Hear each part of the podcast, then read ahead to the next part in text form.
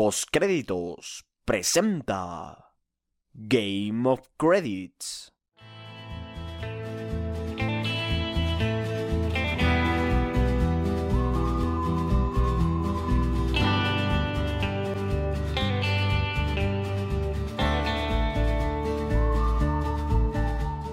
Bienvenidos un día más a Game of Credits, un programa de postcréditos. Como siempre yo soy Juan y sería un honor para mí que me puedan acompañar durante la próxima hora para charlar de la sexta temporada de Game of Thrones. Comenzamos.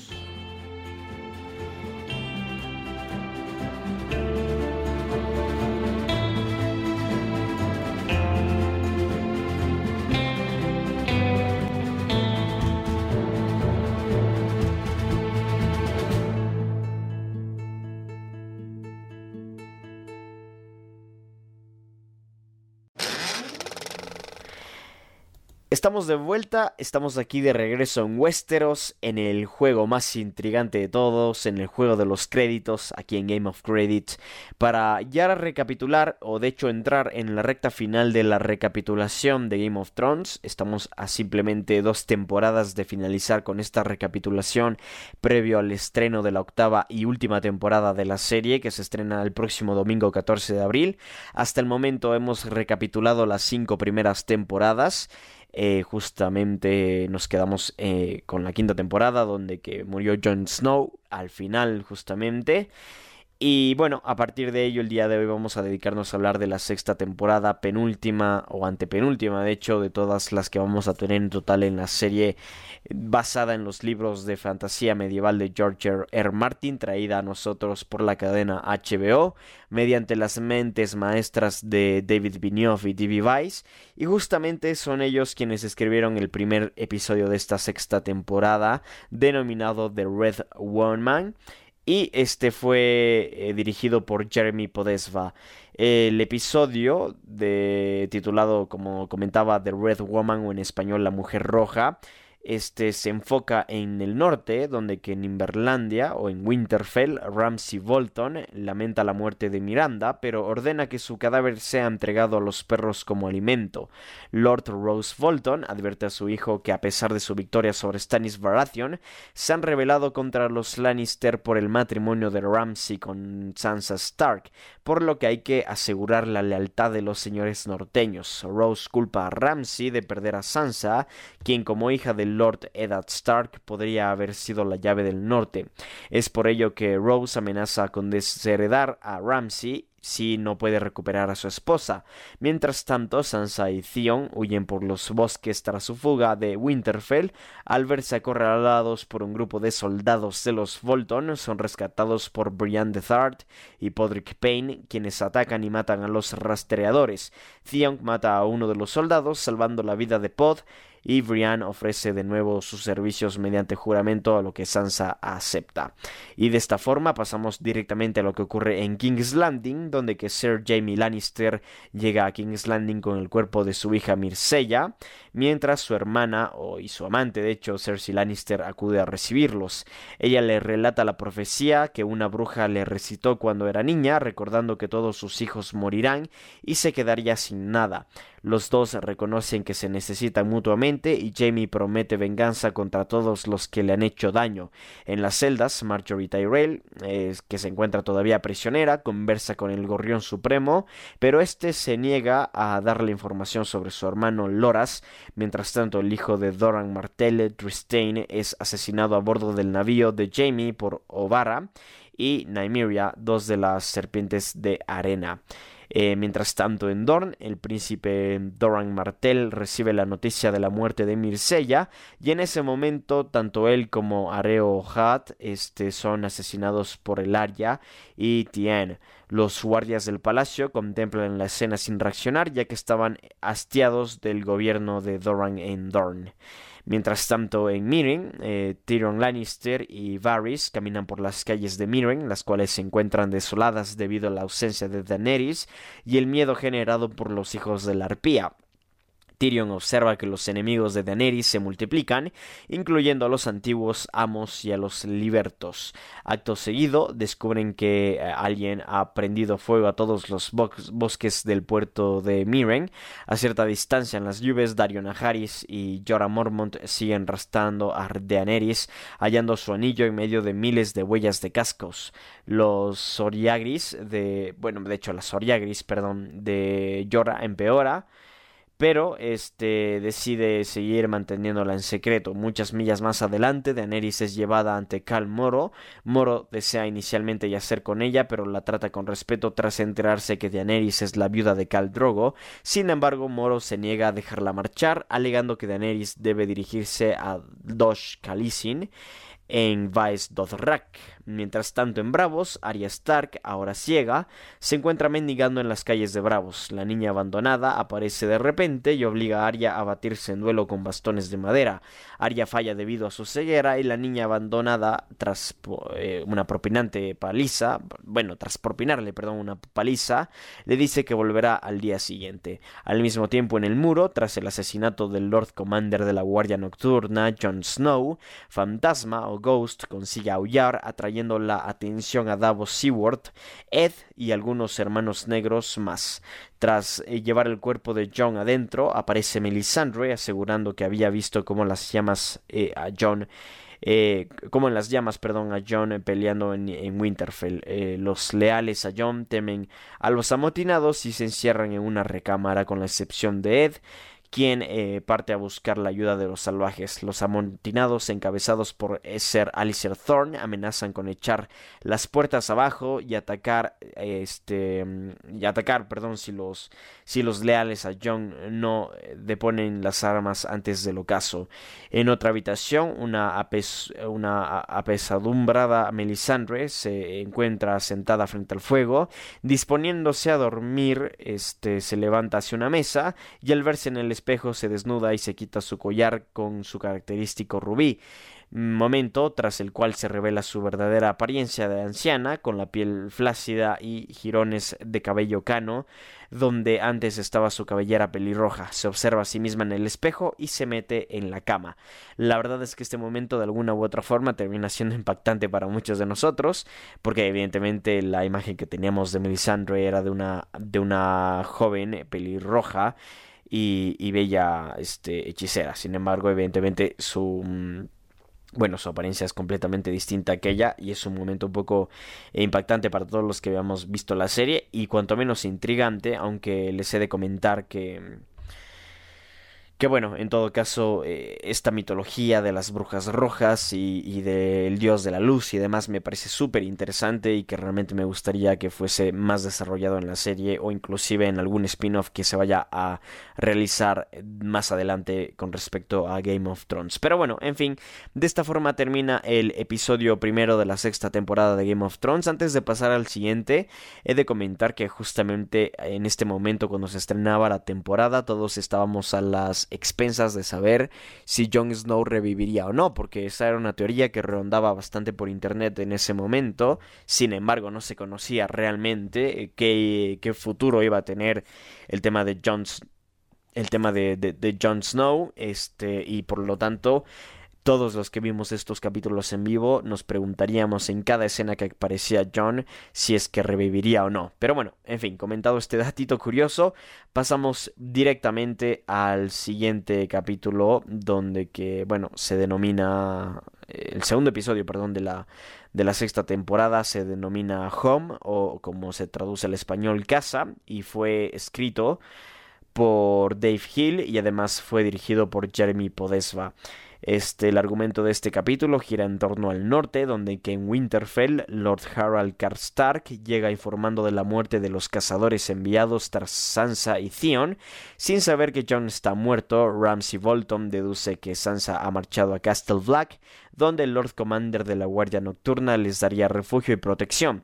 Ramsay propone a su padre, Lord Rose Bolton, asaltar el castillo desde el sur, ahora vulnerable. Rose advierte a Ramsay que sus imprudencias solo llevarán a que del Norte se rebele contra ellos, especialmente si mata al Lord Commander de la Guardia Nocturna.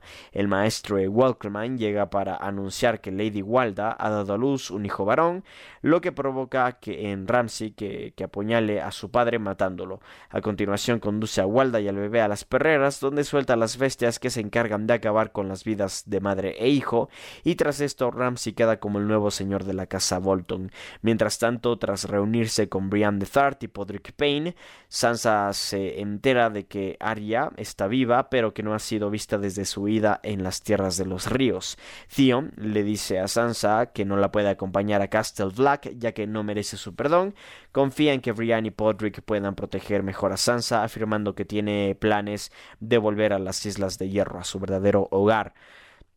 Mientras tanto, en King's Landing, en una taberna, un hombre borracho se jacta de haberse burlado de Cersei durante su paseo de la vergüenza para este, diversión de sus camaradas. En cuanto abandona el sitio para orinar, aparece Gregor la Montaña Clegane, quien lo mata aplastando su cabeza contra la pared. El cuerpo de la princesa Mircella es velado en el gran septo de Baylor, mientras que Jamie Lannister es abordado por el Gorrión Supremo, donde la tensión se eleva peligrosamente entre la fe militante y la Jamie amenaza al Gorrión Supremo por cómo se ha tratado a su hermana, y el Gorrión Supremo responde que la fe militante es grande y que sus soldados no tienen nada que perder, alegando que son capaces de derrocar imperios. Mientras tanto, Cersei Lannister tiene prohibido salir de la Fortaleza Roja por orden del rey Tommen en un esfuerzo para protegerla. Tommen se disculpa con ella por esto y le pide que la ayude a ser fuerte para proteger a las personas que ama. Además, en Mirren, Tyrion Lannister conversa con Lord Varys y Grey Worm sobre los últimos sucesos en Mirren. Tyrion se entera de que Astapor y Yunkai han sido retomadas por los maestros, dejando Mirren como la única ciudad por ahora libre en la Bahía de los Esclavos. Sabiendo que necesitan el poder de los dragones, Tyrion baja a las mazmorras para liberarlos, aunque preocupado al principio los dragones no atacan a Tyrion y le permiten soltar sus cadenas antes de abandonar el lugar. Este suceso, este preciso momento, comenzaba a darnos pistas de que quizás Tyrion tenga algún pasado Targaryen. Sin embargo, esta teoría nunca ha sido confirmada, o al menos hasta el momento no se ha confirmado. Igual en la octava temporada se llega a confirmar o a desmentir este, este, esta teoría, pero hasta el momento, digamos, este fue uno de los puntos iniciales en los cuales se comenzaron a maquinar una de las teorías que indicaban que Tyrion eh, no era realmente un Lannister, sino que tendría descendencia Targaryen, ya que los dragones no lo atacan y de hecho se ven bastante calmos ante su presencia. Entonces, evidentemente, eh, de alguna u otra forma podríamos o se comenzaba a deducir esto. Pero bueno, en fin, este, mientras esto ocurría en Miren, en Bravos, Arya Stark continúa su entrenamiento a ciegas contra la niña abandonada, pero todavía termina en clara desventaja. Después de ser derrotada de nuevo, Arya se sorprende cuando Jaqen Gar aparece para ofrecerle tentaciones como alimentos, ropa de cama y su visión. Arya rechaza todas las ofertas de Jaqen, con lo que éste le responde que ya no tiene que vivir como una mendiga en las calles de Bravos. Más allá del muro, Bran Stark continúa su formación con el cuervo de tres ojos. Es testigo de una visión con unos jóvenes, Eddard Vengen y Lyanna Stark en Winterfell. Este. Incluso aparece un joven Hodor. Sin embargo, el cuervo, el cuervo, de tres ojos decide poner fin a la experiencia, advirtiendo a Bran de que corría peligro ahogándose en viejos recuerdos. Fuera de la cueva, Mira Red eh, se lamenta de no poder servir de ayuda a Bran en su aprendizaje como vervidente. Este, verde evidente, perdón. Algo que debo comentar y que no comenté en el anterior este, episodio de Game of Credits, pero que era bastante pertinente hacerlo, es el hecho de que Bran Stark estuvo ausente una temporada completa, siendo esa temporada la quinta.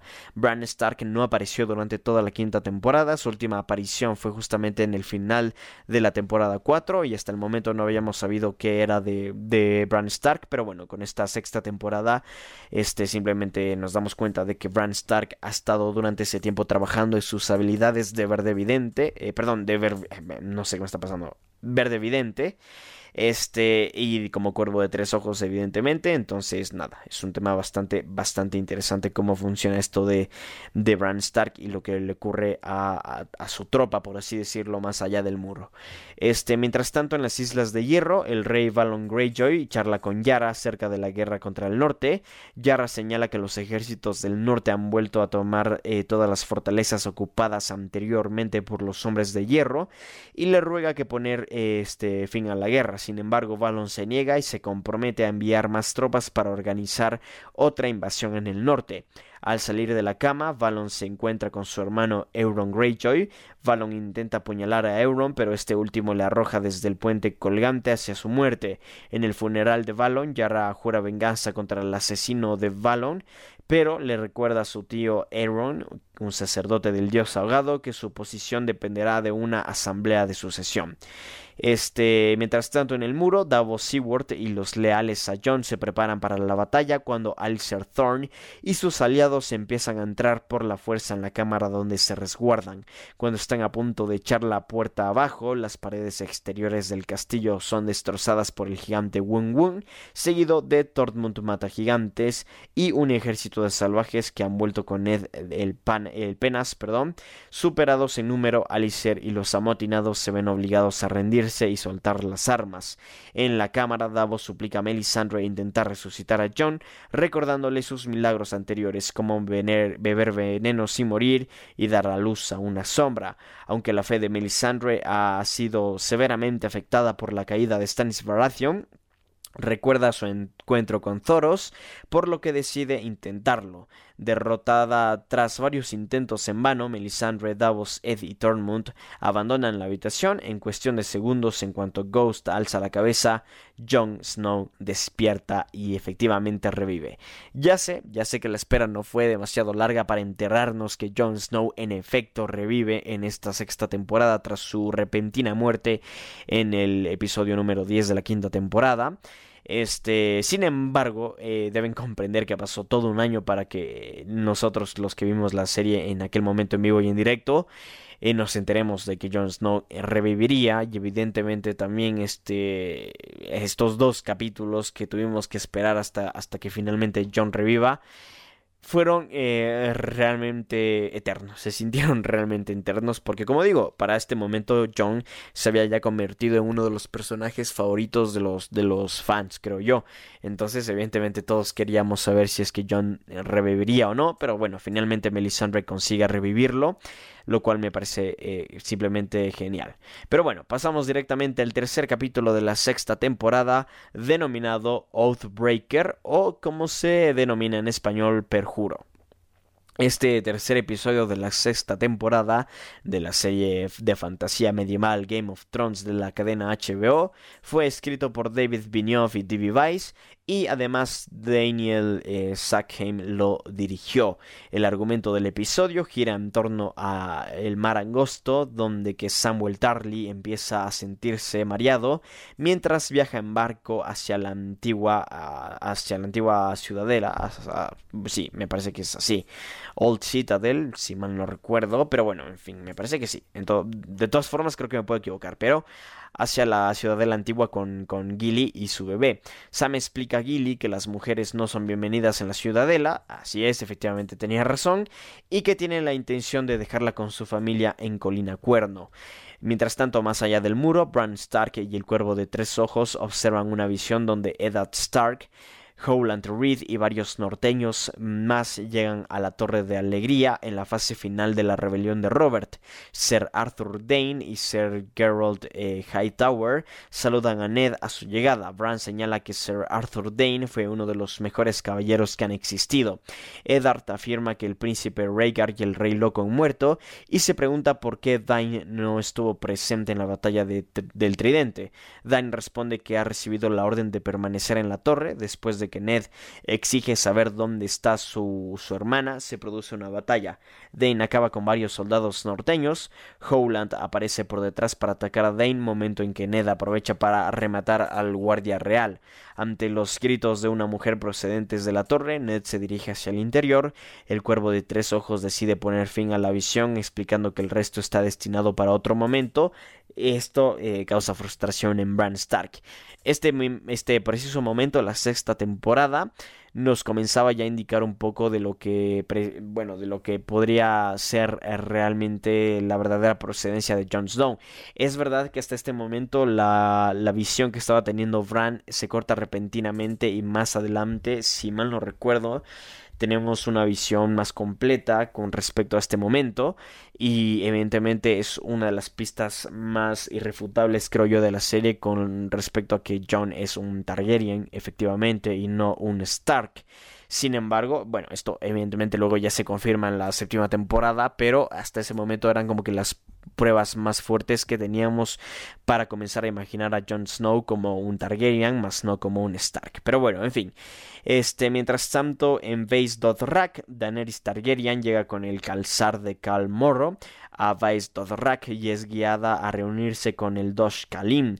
La anciana trata de simpatizar con Daenerys, afirmando que ella estuvo casada con un gran Khal quien creyó que iba a gobernar el mundo, pero corrió la misma suerte. Después de dar a Daenerys ropas nuevas, se informa de que los distintos Calasares eh, se han reunido en Vazdorrak para discutir qué ciudades y pueblos conquistar. Eh, al mismo tiempo, en Miren, Varys convoca a Vala, una mujer aliada de los hijos de la arpía, a la sala del trono de la Gran Pirámide. La acusa de conspirar para matar a los Inmaculados y a los Second Sons, pero ella responde llamando a los invasores extranjeros. Varys trata de explicar su punto de vista y menciona a su hijo. Val afirma que si ella le da información sobre los hijos de la arpía, es probable que la maten. Varys le ofrece a cambio de información una huida a Pentos y dinero. Mientras tanto, Tyrion Lannister trata de entretener a Grey Worm y Missandei, perdón, y Missandei Varys llega y explica que ha descubierto que los esclavistas de Yunkai hasta por Volantis han estado colaborando con los hijos de la arpía. Grey Worm señala que los Inmaculados ya arrasaron las ciudades esclavistas tiempo atrás, pero Tyrion le advierte que marchar sobre las ciudades dejará a Miren indefensa. Llegan a la conclusión de que la única manera de derrotar a los hijos de la arpía es darles caza. Tyrion pide a Varys que envíen a sus pajaritos para dejar un mensaje a los esclavistas. En Desembarco del Rey, en King's Landing, Qyburn da órdenes a los pajaritos, mientras que llegan Cersei Lannister, Jaime y el reanimado Sir Gregor Clegane. Cersei ordena a Qyburn poner espías en el norte, el dominio y Dorne. Más tarde, Cersei y Jaime este, irrumpen una reunión del consejo privado en la que Kevan, Lannister, Lady Olena, este, eh, bueno, sería Lady Olena Redwine, de hecho, y Lord Mace Tyrell y el gran maestre Paisel están presentes. Cersei y Jaime mencionan que el Arya y las serpientes de arena han tomado Dorne por su propia cuenta cuando los hermanos mellizos pueden participar en el consejo que iban a dar la reunión por terminada. Tommen Baratheon, en cambio, marcha con la Guardia Real para confrontar al Gorrión Supremo. El Septon se niega a que Cersei visite la tumba de su hija, explicando que ella podrá una vez, eh, bueno, podrá hacerlo una vez que haya sido juzgada. Después de decirle a sus respectivos soldados que se retiren, el Gorrión Supremo explica al rey la importancia de que, bueno, de la madre de la fe de los siete. Al mismo tiempo, en Bravos, Arya Stark pelea contra la niña abandonada una vez más en la casa de blanco y negro. Entre las sesiones, la chica pregunta a Arya sobre quién solía ser, explicando acerca de su familia, su encuentro con Sandor el, el perro Clegane y su lista de nombres. Después de que finalmente es capaz de parar los golpes de su contrincante, Jaqen Carr llama a Arya a la cámara principal y le ofrece la visita de nuevo si ella dice su nombre. Cuando ella responde una chica es nadie, o bueno, sí, de hecho, una chica es nadie, Jaqen le ofrece un trago de la fuerte de la fuente, perdón, y Arya recupera la vista. Mientras tanto, en Winterfell, el pequeño John Umber se reúne con Ramsay Bolton y Harald Karstark. Explica a Ramsay que Jon Snow ha estado dejando que los salvajes habiten tierras al sur del muro para temor de la casa Umber. Ramsay ofrece su ayuda si le jura lealtad, pero Umber se niega, afirma que no culpa a Ramsay por asesinar a Rose Bolton y que pone en duda a este su palabra. Con el fin de fortalecer la tregua, Umber dice que tiene un regalo para Ramsey. El regalo son dos figuras encapuchadas que se revelan como Rickon Stark y Osha. Cuando Ramsey le pregunta cómo puede estar seguro de que es Rickon, Humber muestra la cabeza de peludo, el lobo huargo del pequeño Stark. Al mismo tiempo en el muro, tras despertar, Jon Snow recibe a Davos Seward y a Melisandre, a quienes dice que lo último que recuerda es el ataque de los traidores. Melisandre le dice a Jon que su religión profetiza a un príncipe que fue prometido y sugiere que este príncipe no puede ser Stannis Baratheon como creía al principio. Jon entra en el patio para reunirse con los salvajes, abraza a Tormund mata gigantes y Ed el Penas. Jon preside el ahorcamiento de Ser Serzón, Oli, Othel y Bowen Marsh. Antes de proceder a la ejecución, deja que los traidores formulen sus últimas palabras y John luego entrega su capa a Ed afirmando que ahora mi guardia ha terminado este, afirmando que su muerte le libera de los votos de la Guardia Nocturna. Y de esta forma finaliza el tercer episodio de la sexta temporada de Game of Thrones y nosotros pasamos inmediatamente al cuarto episodio de esta sexta temporada de conocido Book of the Stranger como se traduce en el especial, eh, perdón, en el español, libro del desconocido. Este episodio tiene una duración de 59 minutos y David Benioff y D.B. Weiss escritor, este, perdón, creadores y productores ejecutivos de la serie, se encargaron de escribir el episodio y además Daniel Stack, eh, perdón, Sackheim fue quien lo dirigió. El argumento del episodio gira en torno al muro, donde Jon Snow, quien acaba de renunciar a la Guardia de la Noche, declara su intención de dirigirse hacia el sur, pero Ed no está conforme con la decisión de John después de ver lo que sucedió en Casa Austera o en Home. Son interrumpidos por la llegada al Castle Black de Sansa Stark, Brian III y Podrick Payne. Después de contarse sus historias, Sansa intenta convencer a John de ayudarla para volver a tomar Winterfell. Sin embargo, John sigue estando eh, perdón, reticente a luchar. Frustrada, Sansa le deja claro a John que va a recuperar Winterfell con su ayuda o sin ella. Mientras tanto, Brienne confronta a Davos Seward y Melisandre informándoles de que asestó el golpe definitivo a Stannis Baratheon, tomando su venganza en el asesinato de Renly. Ella advierte a Davos y a Melisandre que no olvida que no olvida ni perdona. Eh, algún tiempo después, una carta de Ramsay Bolton llega para John. Ramsay cuenta a John que tiene a Rickon Stark y exige la devolución de Sansa, amenazando con llevar al ejército Bolton contra sus amigos del pueblo libre, matar a Rickon y violar a Sansa. Encolerizado, encolerizada de hecho, Sansa decide emprender la recaptura de Winterfell de manos de la casa Bolton, a lo que John está de acuerdo. Cuando Tormund mata gigantes, le advierte de que los salvajes no son suficientes para combatir el ejército de Ramsay, Sansa responde que pueden reclamar el apoyo del resto de casas nobles del norte. Al mismo tiempo, en el valle, Peter Baelish llega a Piedra de las Ruinas del Valle y afirma que Sansa fue secuestrada por los Bolton durante su viaje a los dedos, cuando Lord John Royce cuestiona el relato, Littlefinger añade que Royce era la única persona que sabía de sus intenciones y manipula al Lord Robin Arryn en considerar la ejecución de Royce, pero le termina dando una segunda oportunidad.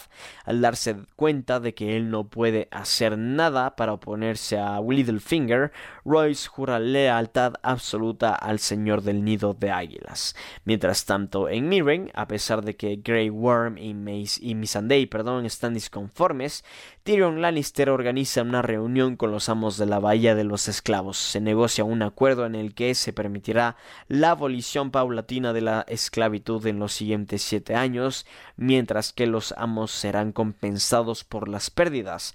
A cambio, los amos dejarán de apoyar a los hijos de la arpía, entre que, eh, eh, perdón, entre que deliberan Tyrion se enfrenta a los antiguos esclavos de Miren, quienes se oponen a cualquier tipo de negociación con los esclavistas Grey Worm Missandei aceptan el plan de Tyrion en regañadientes, pero en privado le advierten de que los amos tratarán de utilizarlos igualmente.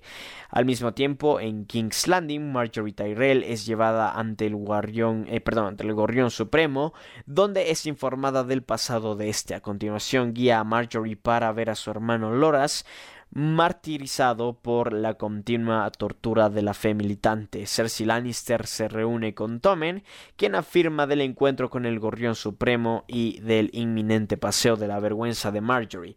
Cersei eh, redirige esta información a Kevin Lannister y Olena Redwine en la Cámara del Consejo Privado. Los Tyrell están dispuestos a llevar su ejército para hacer frente a los gorriones ante el plan explicado por Cersei, eh, perdón, llevado a impedir que se produzca el paseo de la expiación. Este, bueno, de esta forma termina justamente los sucesos en King's Landing durante este cuarto episodio y mientras tanto en las Islas del Hierro, Theon Greyjoy regresa a las Islas del Hierro y se reúne con Yarra. Yarra no ha perdonado a Theon por no haber ido con ella durante su fallido rescate y acusa a Theon de volver para reclamar la silla de Piedramar. Theon insiste en que en lugar de eso va a apoyar el reclamo de Yarra en la asamblea de sucesión. Al mismo tiempo, en Winterfell, Osha es llevada ante Ramsay Bolton, quien le pregunta por qué estaba ayudando a Rickon Stark. Osha afirma que tenía la intención de traicionar a Rickon e intentar seducir a Ramsay y cuando intentaba coger un cuchillo, eh, eh, bueno, de hecho, y cuando, mm, cuando intentaba coger un cuchillo cerca, esto ocurrió hace, hace mucho tiempo. De hecho, eh, me parece en la segunda temporada, si mal no recuerdo, segunda o tercera por ahí. Sin embargo, Ramsey indica que él está al tanto de sus estrategias, mientras que rápidamente coge otro cuchillo y la degolla. Al mismo tiempo, en Vaes Dothrak, Jorah Mormont y Dario Naharis llegan a un acantilado sobre Vaes Dothrak, donde Dario se, donde Dario, perdón, se, se, se da cuenta de la, de la soria gris de Jorah se infiltran en la ciudad y se ven obligados a matar a dos de los jinetes de sangre de Cal Moro que los descubren. En el Dosh Kalin, Daenerys Targaryen se hace amiga de una de las calicis más jóvenes y cuando salen a tomar aire se encuentran con Jorah y Dario a quienes le informan de que tienen un plan. Daenerys se presenta entre los Kals reunidos en el templo para escuchar su destino. Ahí ella recuerda la promesa de Khal Drogo de conquistar Westeros y acusa a los Khal de su falta de ambiciones, proponiendo que ella los liderará. Cuando los Kals amenazan con violarla tras reírse de ella, Daenerys tumba varios braceros abrazando rápidamente eh, el templo y asesinando a los Kals. La multitud Dothraki se aglutina alrededor del templo incendiado donde ven aparecer a Daenerys sin herida alguna, momento en que todos se inclinan ante ella. Y de esta forma finaliza el cuarto episodio de la quinta temporada, de la sexta temporada, perdón, de Game of Thrones pasamos inmediatamente al, al, quinto episodio perdón, de la sexta temporada denominado The Door o como se traduce en el español El Portón. Este quinto episodio de la sexta temporada de Game of Thrones fue escrito por David Benioff y TV Vice y dirigido por Jack Vender. El episodio tiene una duración de 57 minutos y fue emitido por primera vez el 22 de mayo del año 2016. Este episodio ganó tres premios, eh, perdón, no tres, me parece que más. A ver, ahora los vamos a contar. Ganó los siguientes premios Emmys. Eh, mejor maquillaje prostético y fue nominado a Mejor Dirección de Serie de Drama y Mejor Edición, perdón, ganó un premio Emmy este y estuvo nominado a Mejor Dirección de Serie Dramática y Mejor Edición de Sonido. En fin, el argumento de este capítulo se centra en el muro donde que eh, perdón, donde Sansa Stark y Brian de Thart confrontan a Peter Baelish en Villatopo, donde es interrogado sobre su decisión de cansar a Sansa con Ramsay. Littlefinger explica que ignoraba la crueldad de Ramsay y pide que se le perdone, además de ofrecer su apoyo y el del Valle de Arryn a Sansa para retomar Winterfell.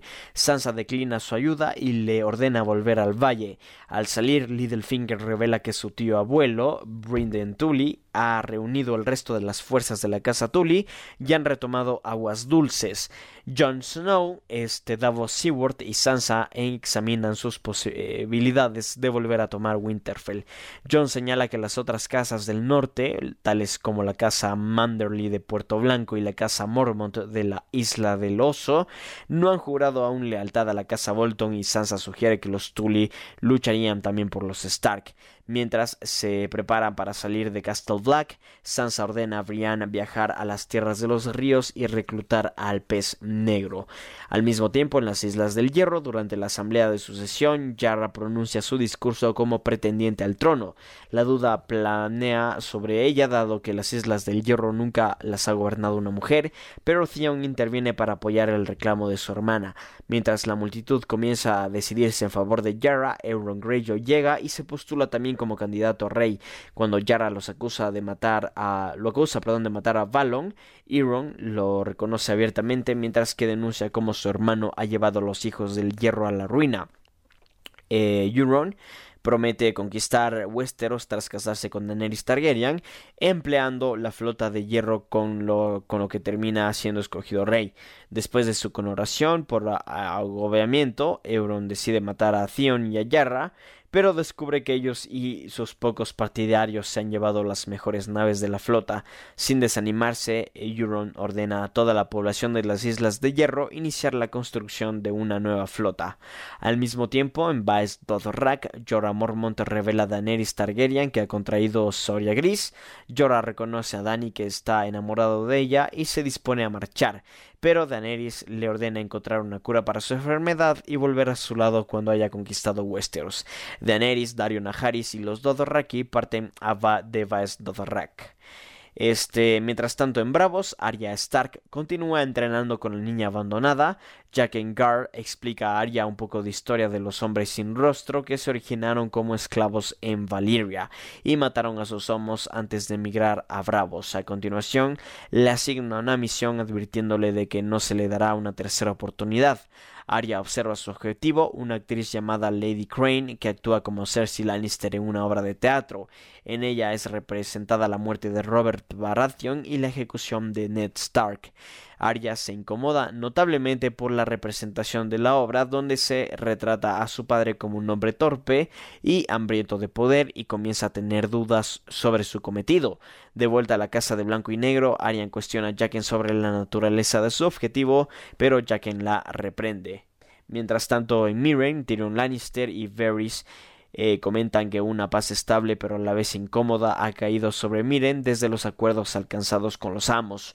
Con el fin de preservar la paz y el apoyo público a Daenerys, Tyrion convoca a la sacerdotista roja Kimvara, quien cree que Daenerys es em, la, la, elegida del Señor de la Luz y declara que sus sacerdotes divulgarán su mensaje. Varys, dudoso acerca de las artes sobrenaturales, interviene y señala que Melisandre también creía que Stannis era el elegido antes de su derrota en Winterfell, pero Kinvara le silencia revelando cómo fue castrado. La sacerdotista compromete su apoyo ya que ella está segura sobre Daenerys.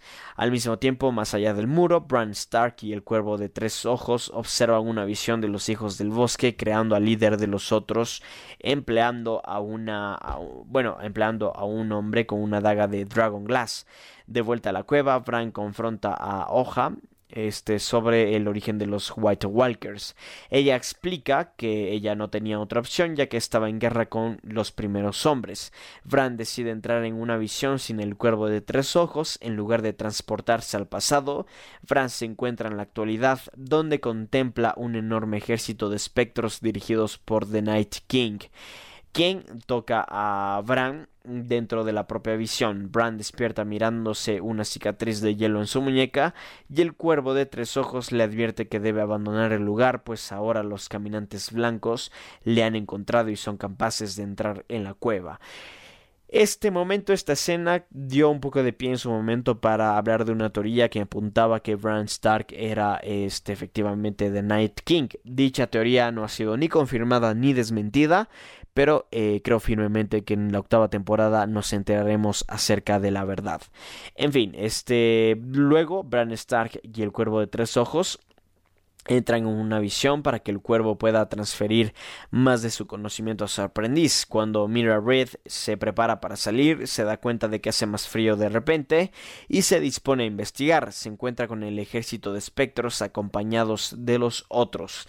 Mira se esmera por rescatar a Bran de la cueva, matando a un caminante blanco, mientras que los hijos del bosque tratan de contener a los espectros en cuanto la cueva es invadida.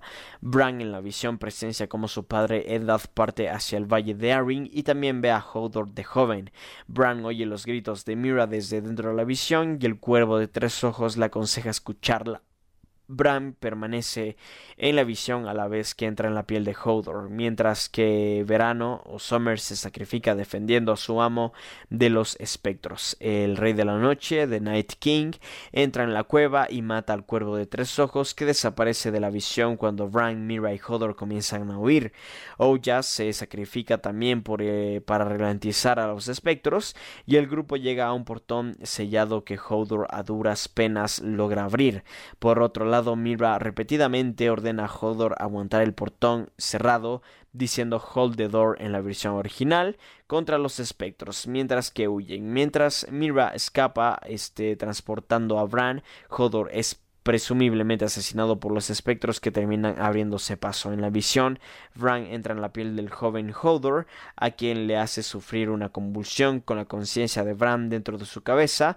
Willis este, oye el eco de las órdenes de Mira y comienza a arrastrar la frase de Hold the Door una y otra vez hasta que se este, justamente se deforma y este, se crea la palabra Hodor y es todo lo que consigue decir de ahí en adelante y ahí es cuando Hodor se convierte, se convierte perdón, en Hodor. La verdad es que este momento es uno de los más impactantes de toda la serie. Muere, evidentemente, Hodor muere en este momento, pero no solo es un momento bastante triste, sino que bastante intrigante en cuanto a cuáles son las habilidades realmente del, cuervo, perdón, de los tres ojos, porque al parecer tiene la habilidad de alguna forma influir en el tiempo también. Entonces es bastante, bastante interesante ver cómo este Bran Stark comienza a aprender muchísimo sobre sus nuevas habilidades. Pero bueno, en fin.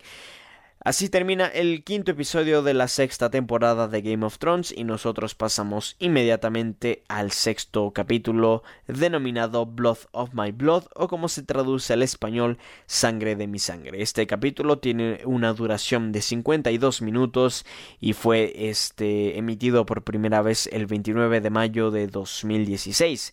Eh, fue escrito por Brian Cockman y dirigido por Jack Vender. El episodio ganó el premio Mejor Diseño de Producción para una narración contemporánea o programa fantástico en los semis técnicos del año 2016. El argumento del episodio se enfoca, o más bien gira en torno a Más allá del muro, donde Bran Stark y Mira Red huyen de los espectros que les persiguen desde, las, desde la cueva perdón, del cuervo de los tres ojos. Bran, todavía preso de sus visiones, presencia varios acontecimientos del pasado, como Jamie Lannister matando al rey Aerys Targaryen II, su propia caída en Winterfell, la boda roja y un reguero de explosiones de fuego Valyrio bajo King's Landing. Cuando los espectros empiezan a acercarse, un jinete vestido de negro aparece y acaba con algunos de ellos, mientras que recoge a Mira y Bran para ayudarles a escapar. Bran despierta para encontrarse frente a su tío Benjen Stark, que había desaparecido más allá del muro. Benjen explica que fue apuñalado por un White Walker, pero fue salvado por los hijos del bosque. Asegura además a su sobrino que él es ahora un nuevo cuervo de tres ojos. Al mismo tiempo, en Colina Cuerno, Samuel Tarly y Gilly y el bebé llegan a Colina Cuerno, el asentamiento de la casa Tarly. Sam advierte a Gilly de no revelar delante de su familia que es una salvaje debido a que su padre los odia. Son muy bien recibidos en el patio de armas por la madre de Sam, Lady Melissa Florent, y Taya Tarly, la hermana pequeña de Samuel. En la cena familiar, Lord Randley eh, Tarly perdón, este, habla despectivamente de Sam, especialmente sobre su peso y su falta de destreza en combate. Gilly defiende a Sam, mencionando que acabó con un White Walker. Cuando el hermano de Sam, Deacon Tarly, insiste en que los White Walkers no existen, Gilly asegura que sí los ha visto mientras descendía hacia Castle Black, revelando sus orígenes. Disgustado, Lord eh, Randall, insulta más a Sam y Gilly, lo que provoca a Lady Melissa y Tally abandonar el salón. Randall este, le dice a Sam que pueden pasar la noche, pero que nunca más podrá poner los pies en su hogar. Sam se despide de Gilly, pero luego cambia de opinión y decide llevárselos consigo a la ciudad. A la ciudadela, perdón. Al salir, Sam se lleva también a Veneno de Corazón, el arma ancestral de su familia. Al mismo tiempo, en Bravos, Arya Stark una vez más vuelve a asistir a la obra de teatro para ver a Lady Crane. Arya se cuela entre bastidores durante el último acto, y envenena el ron de la actriz.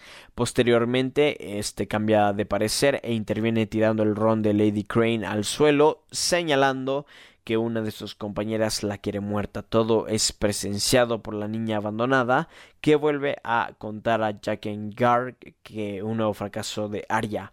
Jaqen da permiso a la niña abandonada de matar a Arya a condición de que Arya no sufra. Mientras tanto, Arya recupera aguja de las rocas donde la había escondido.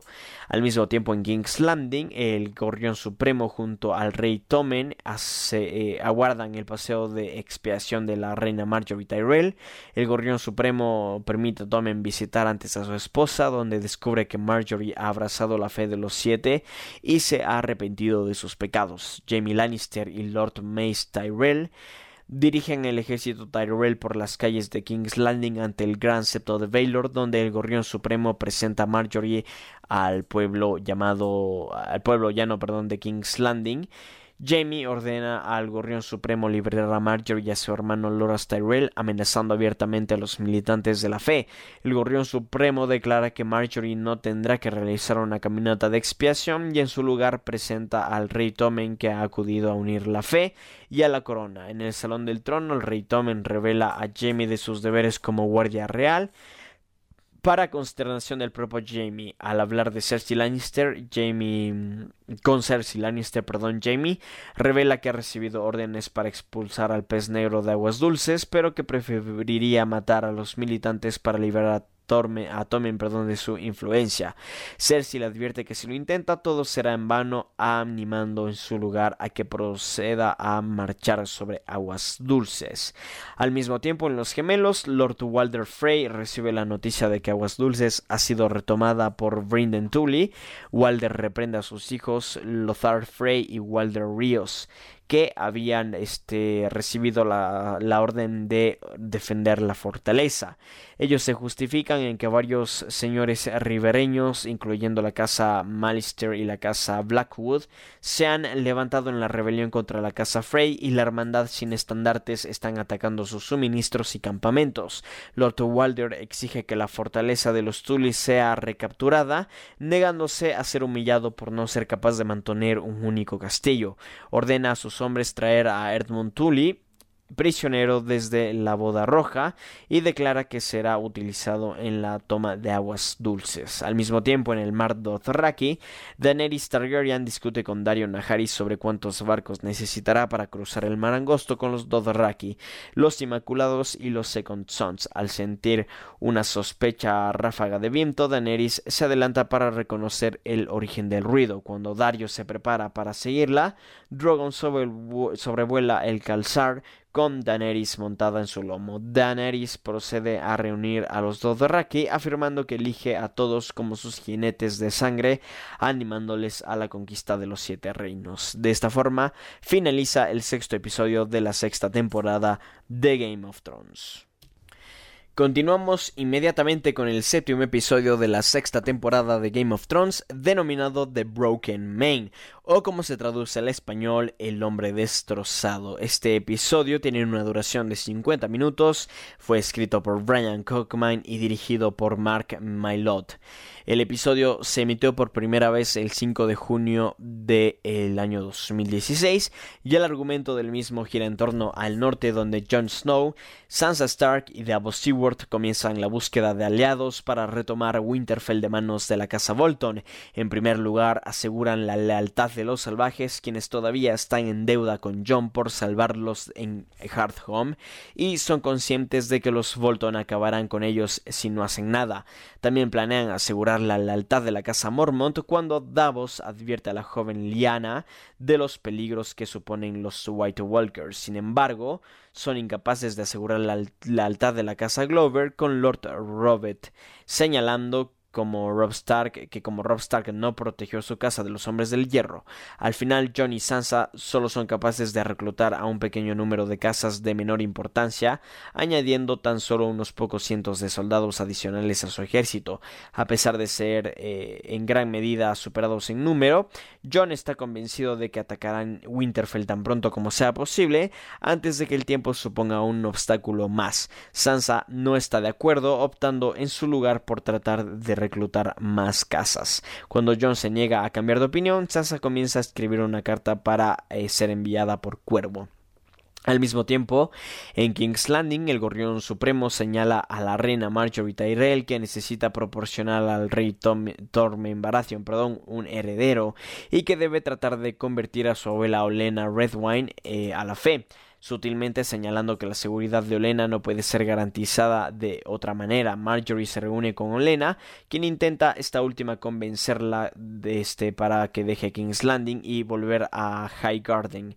Marjorie se niega, afirmando que como reina su lugar supone estar al lado del rey Tommen. Marjorie en su lugar aboga porque Olena vuelva a casa mientras desliza un trozo de papel eh, el dibujo del balsón de la casa Tyrell lo que indica que ella sigue siendo leal a su familia. Tras esto, Lena acepta a regañadientes, Cersei Lannister confronta luego a Lady Olena y trata de convencerla de quedarse y luchar contra los gorriones. Olena señala que ya han perdido y culpa a Cersei de todos los acontecimientos que han ido sucediendo tras haber restaurado la fe militante. En Volantis, Theon y Yara anclan la flota de hierro en Volantis para asumir suministros. Yara trata de animar a Theon de recuperar su antigua identidad y confianza, ya que ella necesitará su ayuda para volver a tomar las islas de hierro de manos de su Theon y Euron Greyjoy. Luego Yara revela a Theon que se va a llevar la flota de hierro a Miren para forjar una alianza con Daenerys Targaryen antes de que Euron lo intente. Luego, en Bravos, Arya Stark asegura un pasaje de vuelta a Westeros, sobornando a un mercader. Sin embargo, es atacada y apuñalada en el estómago por la niña abandonada y escapa a duras penas. Arya termina deambulando por las calles de Bravos, gravemente herida. Luego, en las tierras de los ríos, Jaime Lannister Coste, eh, y Bronn este, conducen el ejército Lannister a Aguas Dulces, donde Lothar Frey y Walder Ríos intentan coaccionar al pez negro para rendir el castillo, que con la amenaza de ejecutar a Edmure Tully. El pez negro se niega considerando la amenaza un farol disgustado con la incompetencia de los Frey, Jamie se hace cargo del asedio ordenando que Edmure sea bañado y alimentado entre que se dirige a parlamentar con Brinden. El pez negro no se deja intimidar por las amenazas de Jamie, quien asegura soportar el asedio de tener provisiones almacenadas suficientes para dos años. En algún lugar de las tierras de los ríos se revela que Sandor el perro Clegane ha sobrevivido a sus heridas y ahora vive en medio de un pequeño grupo de aldeanos. Su líder, el guerrero que se volvió Septon eh, llamado Rey, conversa con el perro y relata cómo lo encontró al borde de la muerte y lo cuidó para que restaurase su salud. Sin embargo, Sandor todavía se siente culpable por sus pecados pasados, siendo eh, sintiendo perdón, que no ha sido castigado por ellos. En una reunión, un trío de hombres de la hermandad sin estandartes llega e intentan extorsionar a los aldeanos, pero al enterarse de que no tienen posesiones valiosas, se van. Sandor advierte a Rey de que la hermandad volverá después de que sale del, al bosque a recoger provisiones. Se vuelve a encontrar a los aldeanos asesinados y a Rey ahorcado. Enfurecido, Sandor coge un hacha y se pone en marcha. De esta forma finaliza el séptimo episodio de la sexta temporada de Game of Thrones. Continuamos con el octavo episodio de la séptima, de, perdón, de la sexta temporada de Game of Thrones, denominado No One o como se traduce al español, Nadie. Este episodio fue escrito por los creadores y productores ejecutivos de la serie, David Benioff y D.V. Weiss, y eh, fue dirigido por Mark Mylod. Además, fue estrenado el 12 de junio de 2000. 16. No One recibió críticas positivas por parte de los críticos y además este mm, El episodio fue selección de Mace Williams y Peter Dinklage para los premios Primetime Emmy para apoyar sus nominaciones. Este, el episodio de, bueno, este, este octavo episodio, el argumento de este octavo episodio más bien, gira en torno a las tierras de los ríos, donde Sandor el perro Clegane sigue la, pista, la pista perdón, de la hermandad de los estandartes mientras que mata a un grupo de hombres por el camino. A continuación se encuentra con Lord Varric Dondarion y Thoros de Mir, quienes se están preparando para ejecutar a los tres miembros responsables de los ataques a los aldeanos. Tras las ejecuciones, Varric y Thoros tratan de reclutar a Sandor a la hermandad explicando que tienen la intención de dirigirse hacia el norte para combatir a los White Walkers. He de comentar aquí un tema que no lo había dicho hasta el momento, pero Sandor Clegane, el perro, es sin lugar a dudas uno de mis personajes favoritos de la serie. Me encanta en todo sentido este personaje. Y evidentemente me sentí muy triste cuando al final de la cuarta temporada también eh, dejó de aparecer repentinamente. Evidentemente se nos dio a entender que habría estado muerto tras haber sido apuñalado, me parece por Brian de Thart o Arya Stark, ahora mismo no recuerdo. Igual y fue Arya. La verdad es que me suena mucho que fue Arya. Pero bueno, el tema es que sí, eh, tenía esta sensación y de hecho yo creo que todos llegamos a pensar de que estaba muerto. Sin embargo no, apareció en el episodio 7 de la sexta temporada. Yo era bastante feliz y ya para este octavo episodio comienza a tomar un poco más de protagonismo. Pero bueno, en fin. Eh, al mismo tiempo, Brian de Tart y Pod Payne, este Podrick Payne, llegan a Aguas Calientes donde se reúnen con Sir Jamie Lannister y Bron. Brian explica que ha llegado para reclutar a Pez Negro y el ejército de la Casa Tully para Sansa Stark, pero Jamie señala que el Pez Negro es asediado en ese mismo momento, negado a rendir el castillo. Este Brian propone que si ella puede convencer al pez negro de rendir el castillo, y Jamie acuerda que se unirá a ella si así lo consigue al anochecer. A continuación devuelve a Jamie la espada de guarda juramentos, afirmando que ha completado su misión. Jamie, sin embargo, le dice que se la puede quedar. Brian a continuación intenta negociar con el pez negro, pero él se niega a abandonar aguas dulces a pesar de ser comprensivo con la situación de Sansa. Mientras tanto, Jamie habla con Edmure Tully a este tratando de ganar su cooperación, tratando de tentándolo, perdón, con ver a su hijo recién nacido, a quien no ha visto nunca, y ofreciendo llevarlos a Castle Rock lejos de los Frey. Edmure lanza por improperios contra Jamie y le recuerda todos sus errores del pasado preguntándole cómo puede vivir así consigo mismo. Jamie responde que quiere tomar aguas dulces para volver a estar con Cersei y que está dispuesto a hacer cualquier cosa para lograrlo, incluso si eso significa matar a todos los Tully que encuentre. Jamie envía a Edmure al parlamento con su tío el pez negro. A pesar de las protestas de este último, los soldados Tully permiten la entrada de Edmure al castillo. Edmure continuación ordena a sus hombres rendir aguas dulces y también ordena la captura del pez negro. El pez negro ayuda a Brian y a Podrick Payne a escapar, pero Brian se queda atrás para luchar hasta el final. Jamie es informado sobre la muerte de pez negro y ve a Brian y Podrick Payne escapando por el tridente. Ambos se miran unos instantes mientras se despiden desde la distancia. Eh, mientras tanto, en Miren, con los sacerdotes rojos a su lado y difundiendo la palabra de Daenerys, Tyrion Lannister y Varys pasean por Miren. Después de advertir a Tyrion como, bueno, de no confiar en los sacerdotes rojos, Varys marcha a Westeros en busca de más aliados. Tyrion tiene entonces una charla con Grey Worm y Missandei. A continuación tratan de pasar el tiempo bebiendo vino y contando chistes, pero son interrumpidos con la noticia de que atacan los esclavistas. A medida de que la flota de maestros bombardean Mirren, Tyrion y Grey Worm, discuten el plan de defensa en el momento que Daenerys Targaryen vuelve a la ciudad al llegar a la cima del gran pirámide con Drogon. En King's Landing, por otro lado, la fe militante encabezada por Lance Lannister con, con el beneplácito del rey Tommen Baratheon llegan a llevarse a, a Cersei Lannister a ver al Gorrión Supremo. Cersei se niega a ir con ellos y en cuanto uno de los militantes trata de atacar es brutalmente asesinado por Gregor la montaña Clegane al ver al resto de los militantes intimidados, Cersei señala que el Gorrión Supremo es libre de ir a la Fortaleza Roja para verla. A continuación asiste a una proclamación en el Salón del Trono, pero Su tío Kevin Lannister le impide el paso hasta su hijo.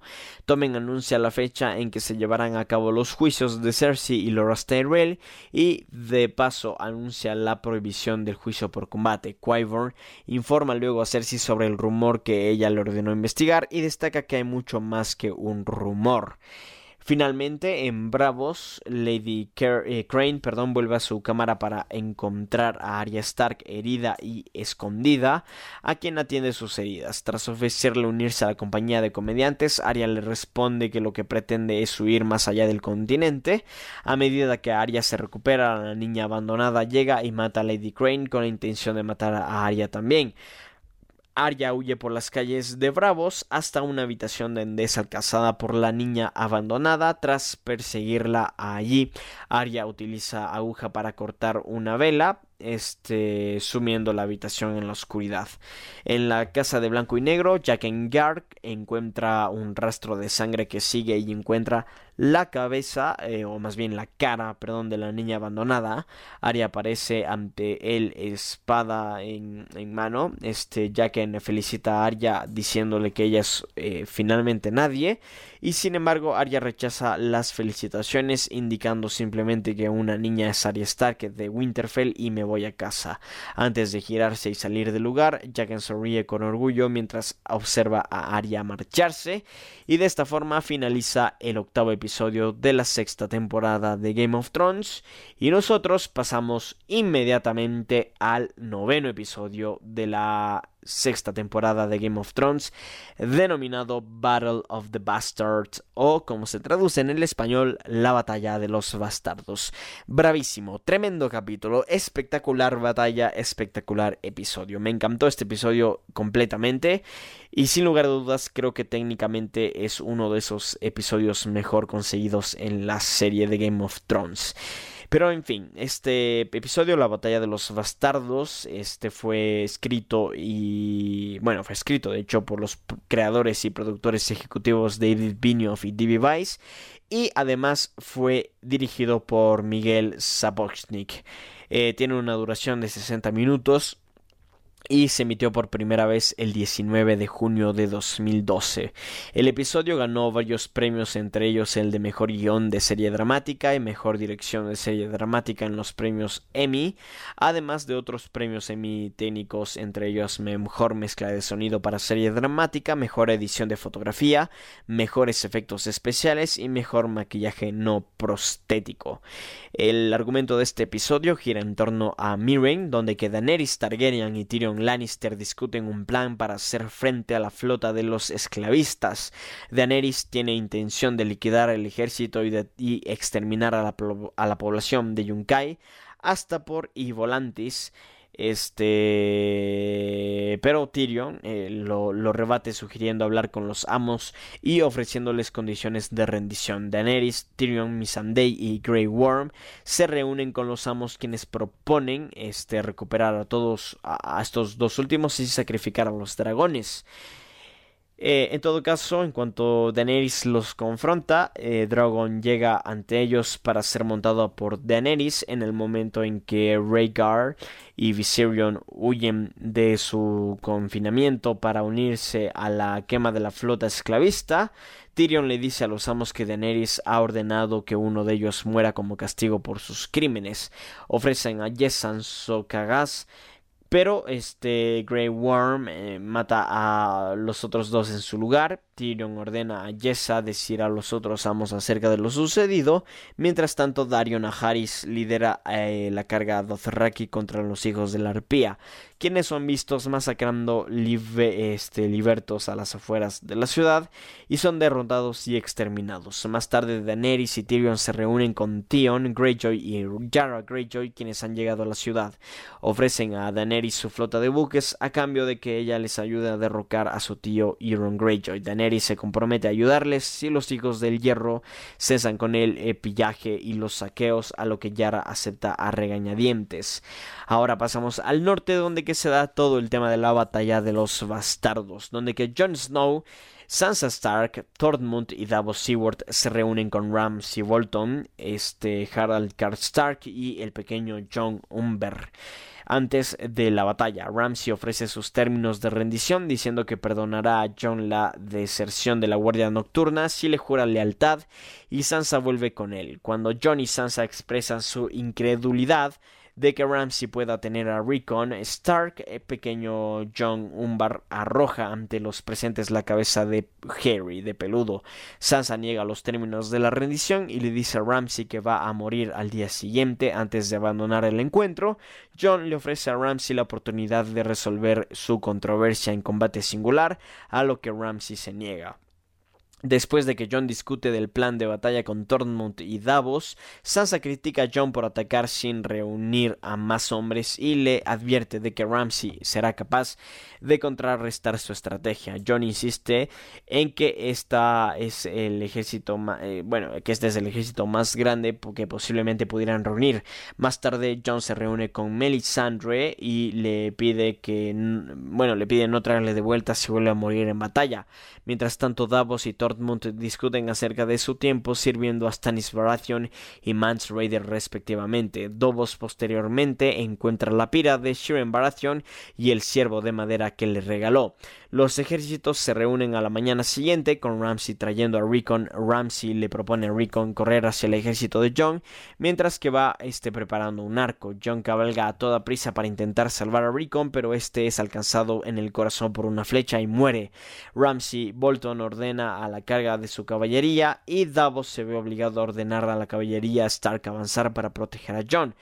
La batalla que sigue este, deja a cientos de guerreros Bolton y Stark muertos y las fuerzas Stark restantes se refugian en los arqueros.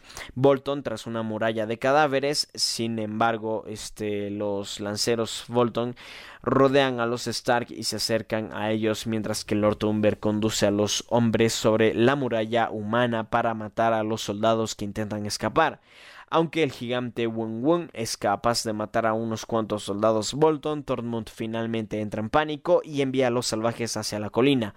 Tormund pelea en combate singular contra Lord Umber y le arranca la garganta por las fuerzas Stark. Eh, perdón, pero las fuerzas Stark siguen apareciendo condenadas hasta que un cuerno suena en la distancia, Peter Baelish y Sansa llegan con los caballeros de Valle de Arid, quienes rápidamente pasan por encima a los soldados Bolton. Ramsay decide retirarse dentro de Winterfell mientras que John Wun y Turmont eh, comienzan a darle caza. Ramsay dice a sus hombres que los rebeldes son demasiado débiles para un asedio. Sin embargo, Wun es capaz de romper las puertas y abrirse paso. Ramsay dispara una flecha en el ojo de Wun Wun causándole la muerte antes de decirle a John que ha reconsiderado la, opción de combate singular, John es capaz de bloquear las flechas de Ramsey con un escudo y comienza a golpearlo casi hasta la muerte, pero se detiene después de ver a Sansa. Los estandartes de la casa Bolton comienzan a ser retirados para ser reemplazados por los de la casa Stark. John ordena que el cuerpo de Rickon sea enterrado junto al de su padre en la cripta de Winterfell, al momento en que Sansa le pregunta dónde está manteniendo a Ramsey prisionero. Por la noche Sansa va a visitar a Ramsey en su celda en las perreras con sus perros. Ramsey declara que sus perras le son leales y no irán a hacerle daño, pero Sansa le recuerda su provocación anterior que no les había dado de comer durante una semana, mientras que las perras atacan a su amo hasta la muerte. Sansa marcha del lugar con satisfacción en su rostro. Y de esta forma finaliza el décimo episodio de la sexta temporada de Game of Thrones. Perdón, el noveno episodio de la sexta temporada de Game of Thrones. Y continuamos finalmente con el décimo episodio de la sexta temporada de Game of Thrones, denominado The Winds of Winter o como se traduce al español, Vientos de invierno. Este episodio fue escrito por los creadores y productores ejecutivos David Benioff y D.B. Weiss y fue dirigido por Miguel Sapkonik. Este tiene una duración en total de 69 minutos y se estrenó por primera vez el 26 de junio del año 2016. El episodio ganó un premio Emmy a mejor vestuario en una serie de fantasía. Este, en los Creative Arts Emmy Awards, que son los Emmys técnicos, básicamente. El tema, Light of the Seven, del compositor Ramin este, Yawadi, fue interpretado durante este capítulo. El argumento del mismo gira en torno a King's Landing, donde en el día del juicio de Cersei Lannister y Loras Tyrell, el Gorrión Supremo y muchos más miembros de la fe y habitantes de la capital se reúnen en el gran septo de Baelor.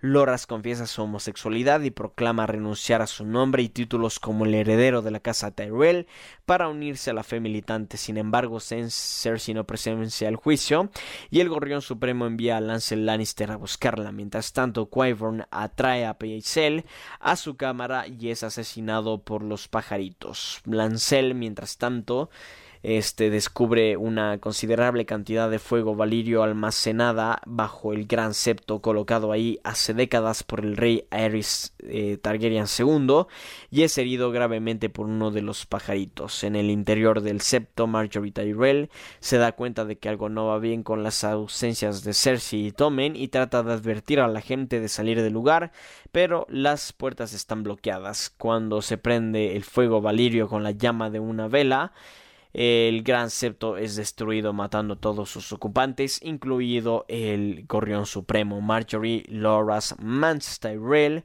Kevin Lannister, Kevin Lannister perdón, y Lancel. La septa Unela es capturada y encarcelada por orden de Cersei que alegremente le confiesa todos sus pecados incluyendo el de cooperar en la muerte de Robert Baratheon y su relación incestuosa con, en curso con Jamie.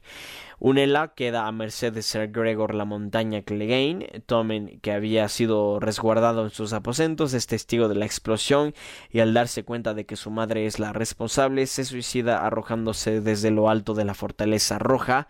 Cuando Qyburn pregunta a Cersei hacer con su cuerpo, Cersei responde fríamente que sus restos sean quemados y las cenizas enterradas en las eh, ruinas del Gran Septo. Jamie Lannister y Bronn finalmente regresan a las de las tierras de los ríos y se sorprenden al ver las ruinas ardientes del Gran Septo. Al llegar al Salón del Trono, Jamie presencia como Cersei es coronada reina de los siete reinos. Al mismo tiempo, en el norte, mientras que Jon Snow y Melisandre se encuentran hablando, Daenerys Seward entra y se enfrenta a ella, con la figurilla de el venado. Melisandre admite la quema de Shirin Baratheon, pero señala que lo hizo por el Señor de la Luz y que Stannis Baratheon no se opuso al sacrificio. Davos a continuación solicita el permiso a Jon para castigar a Melisandre por sus crímenes. Jon en su lugar exilia a Melisandre del norte, amenazando con ahorcarla en caso de volver. Sansa Stark discute con Jon sobre quién de ellos liderará las fuerzas Stark. Jon le dice a Sansa que si los Stark han de prevalecer, ambos deben confiar en los demás. Algún tiempo después, Peter Baelish se reúne en privado con Sansa en el bosque de dioses. Él revela que su objetivo final es sentarse en el trono de hierro con Sansa a su lado. A continuación trata de vencer a Sansa, pero ella fríamente lo frena. Más tarde, John reúne a diversos señores del norte, los caballeros del valle de, de Arryn y los salvajes para planificar la próxima batalla contra los White Walkers. Sin embargo, hay discordia entre los grupos, alegando algunos que ellos eh, de ellos que prefieran regresar a sus castillos para esperar la llegada del invierno. John les advierte de que este invierno no se puede soportar si no se unen para luchar contra los White Walkers. Lyanna Mormont a continuación toma la palabra avergonzando a algunos señores del norte por estar sin hacer este nada cuando John pidió su ayuda. Al darse cuenta de que John ha demostrado su valía volviendo a tomar Winterfell, John es aclamado como rey en el norte mientras que Sansa se sienta junto a él, sonriendo a Littlefinger, pero a la vez preocupada. Luego, en las tierras de los ríos, Walder Frey celebra la recaptura de aguas dulces con los Lannister y comenta a Jamie que no son tan distintos tras haber traicionado a sus reyes. Jamie recuerda con amargura a Walder que los Frey son solo gobernantes de las tierras de los ríos gracias a los Lannister y tras esto se marcha. Algunos días más tarde, Walder almuerza solo preguntándose dónde están sus hijos Lothar y Walder el Negro. Su criada le revela que ambos hombres fueron conocidos, eh, cocidos en el pastel de carne que se está comiendo. Luego se quita la cara para revelarse como Arya Stark, degollando posteriormente a Lord Walder en venganza de la boda roja. Luego, en el dominio, Samuel Tarly y Gilly llegan a la antigua ciudadela. Sam se dirige a la ciudadela para proteger a su eh, bueno a su formación como para proceder perdón a su formación como maestre y ahí contempla la innumerable pila de libros y los cuervos blancos que anuncian la llegada del invierno en Dorn, Olena Redwine, este, de luto por la muerte de su familia, se reúne con el Arya Arena y la Serpiente de Arena en relación con sus quejas mutuas contra los Lannister y discutir la posibilidad de una alianza. Olena rechaza la idea de que el Arya le plantea, su hijo y nietos están todos muertos y su casa se quedó sin futuro, por lo que no es eh, una, bueno, por lo que no es mera supervivencia lo que quiere. Mientras tanto llega Varys saludándolas con fuego y sangre las palabras de la casa Targaryen. Más allá del muro, la medida que Bran Stark, Mira Reed y Benjen se acercan al muro, este último se despide indicando que la protección mágica del muro impide que los muertos sean capaces de pasar. Mira ayuda a Bran a agarrarse a un, arciano, este momento en el, que, en el que vuelve en el tiempo a los eventos de la Torre de la Alegría. Ahí se ve al joven Ned Stark con su hermana Lyanna eh, perdón, desagrándose tras un parto. Con su último aliento, Lyanna suplica a Ned Stark que cuide de su hijo, manteniendo en secreto, bueno, manteniendo su secreto seguro por miedo a que Robert pueda matarlo. El bebé se revela como Jon Snow, como verdadero hijo de Lyanna Stark y justamente aquí se confirma este el hecho de que Jon Snow no es precisamente hijo de Ned Stark. Sin embargo, todavía no se confirma hijo de quién es. Así que bueno, eh, realmente nos quedamos un poco en, las mismas. Sin embargo, como ya comenté antes, en la séptima temporada nos enteramos que eh, es realmente un Targaryen. Pero hasta este momento no sabíamos eso, simplemente sabíamos que Jon Snow no era precisamente hijo de Ned Stark, pero tampoco que no era un Stark. Así que bueno, nos quedábamos un poquito como en el limbo y evidentemente con muchísimas ganas de saber lo que ocurriría con este personaje. En todo caso, lo que ocurre al otro lado del mar angosto es que Daenerys Targaryen se reúne con Dario Naharis, al que informa que no vendrá a Westeros y en su lugar le ordena quedarse atrás para gobernar Miren y la Bahía de los Esclavos. Dario acepta a regañadientes, no sin antes declararle su amor. Daenerys le confía a Tyrion sus sentimientos hacia Dario y posteriormente le entrega una réplica del broche de la mano del rey, quedando nombrado este en el cargo con los barcos de la casa Greyjoy y los que dispone Daenerys y su corte parten hacia Westeros con sus fuerzas combinadas en una masiva flota con Drogon, Rhaegal y Viserys volando encima de ellos. Y de esta forma, con esa espectacular imagen, finaliza la sexta temporada de Game of Thrones.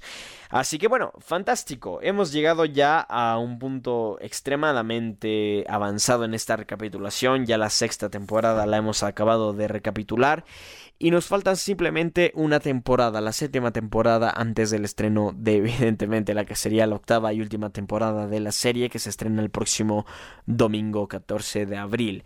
Eh, la próxima temporada, la séptima, tiene un total de siete capítulos y la estaremos recapitulando a más tardar el día este viernes. Sin embargo, eh, trataré de tenerla el jueves ya subido aquí al podcast. En todo caso, antes de despedirme, quiero dejarles un eh, pequeño dato más que curioso, no sería curioso, simplemente un dato bastante interesante para todos los fans de Game of Thrones, además de un gran plan para fin de semana, y es el hecho de que el escritor Brian Cockman de la serie, que justamente hablamos de él en este episodio de Game of Credits, eh, siendo el escritor de varios capítulos de esta temporada, este nos recomendó cuáles son los 21 episodios que deberíamos volver a ver antes de la octava temporada y no me quiero ir de este episodio de Game of Credit sin poder compartir esta lista con ustedes. Según el escritor Brian Cockman, los capítulos que deberíamos este, volver a ver antes del estreno de la octava temporada serían los siguientes 21. De la temporada 21 nos perdón, de la temporada 1 nos recomiendan ver el episodio 1, 2, 9 y 10. De la temporada 2 2, el episodio 3, 6 y 9 de la temporada 3, el episodio 3, 4, 5 y 9 de la temporada 4, el episodio 6, 8 y 10, de la temporada 5 el episodio 8, de la temporada 6 el episodio 5, 9 y 10 y de la temporada 7 el episodio 3, 4 y 7. Y de esta forma este, tenemos un gran plan para este fin de semana, ya que desde el día viernes todos los fanáticos de Game of Thrones nos podríamos poner a ver tres episodios diarios. Eh, perdón, quiero decir siete episodios diarios, de tal forma que veamos siete el viernes, siete el sábado y siete el domingo. Eh, planificando evidentemente de la mejor forma los horarios, de tal manera que para las 8 de la noche hora Ecuador todos estemos sintonizando HBO para el inicio de la octava y última temporada de Game of Thrones. Con esto sí me voy a despedir ahora sí, eh, no sin antes comentar que evidentemente esta temporada es bastante crucial en todo lo que ocurrirá más adelante en Game of Thrones, evidentemente porque como comenté al, eh, con el final de la quinta temporada nos estamos enfrentando ante un orden completamente nuevo dentro de mm, de Westeros y ahora ese orden ha cambiado inclusive más, puesto que Cersei Lannister este, ahora se ha coronado ya como legítima reina de, de Westeros en King's Landing, ya que su hijo Tommen ha muerto y mató a la reina y mató a un montón de gente, de hecho en el Gran Septo para deshacerse de la, de la religión de los gorriones y del gorrión supremo. Pero bueno, en fin, todo esto, claro, otro, otro tema es que también han desaparecido del mapa los Volton. Recordemos que los Volton que estaban este, dominando Westeros, más que Westeros, perdón, Winterfell, este, fueron ya masacrados por eh, Jon Snow y Lord Baelish en la denominada batalla de los bastardos. Pero bueno, en fin, aquí voy a acabar el episodio. Como siempre les quiero recordar que me pueden seguir en redes sociales. Me encuentran en Instagram y Facebook como arroba postcréditos98 y en Twitter como arroba postcréditos1. Pueden también visitar nuestro canal de YouTube en postcréditos o nuestro blog en www.postcréditos.blog. Como siempre yo soy Juan y...